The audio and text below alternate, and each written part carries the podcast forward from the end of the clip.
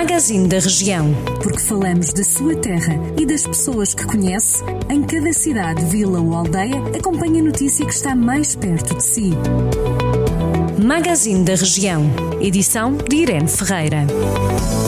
Cerca de 83 mil euros é o valor do apoio financeiro aplicado nas obras de melhoramento do cemitério velho de São Cipriano, em Viseu. As acessibilidades, os passeios, a rede de drenagem de águas pluviais foram aspectos melhorados e os muros existentes também foram reparados. Também a rede de iluminação pública do recinto do Adro e praceta de acesso ao cemitério novo foi alvo de aperfeiçoamento. Segundo a autarquia de Viseu e no que respeita aos arranjos exteriores, foi construída uma rampa de acesso, instalado um portão e os espaços verdes foram igualmente melhorados.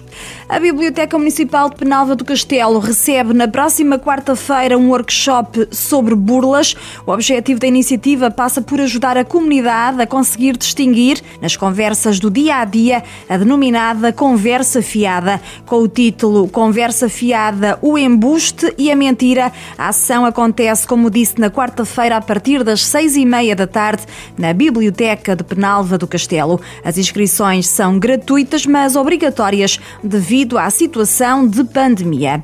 O Festival Tradidanças, que não se realiza este verão em São Pedro do Sul devido à pandemia da Covid-19, terá mais uma tenda de dança e durará mais um dia na edição do próximo ano. O festival, que é organizado pela Associação Turística e Agrícola da Serra da Arada e alia tradição, dança, Música e Natureza vai decorrer em agosto de 2021 em Carvalhais. Pelo palco Serra passarão nomes como Retimbrar, Seiva e Os Chocalhos, havendo depois outros artistas nas tendas das oficinas de dança e dos bailes.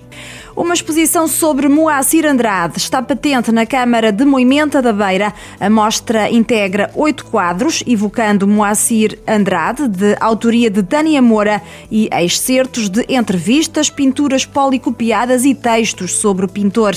Moacir Andrade nasceu em 1927 na Amazónia e morreu em julho de 2016 em Manaus, a capital do estado do Amazonas, onde sempre viveu e trabalhou.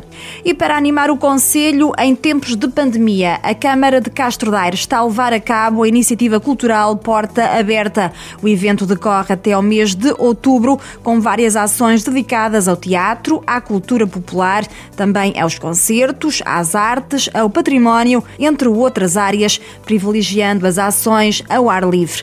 Com a iniciativa, a autarquia pretende levar dinamismo ao Conselho depois de todos os eventos terem sido cancelados por causa do novo coronavírus coronavírus.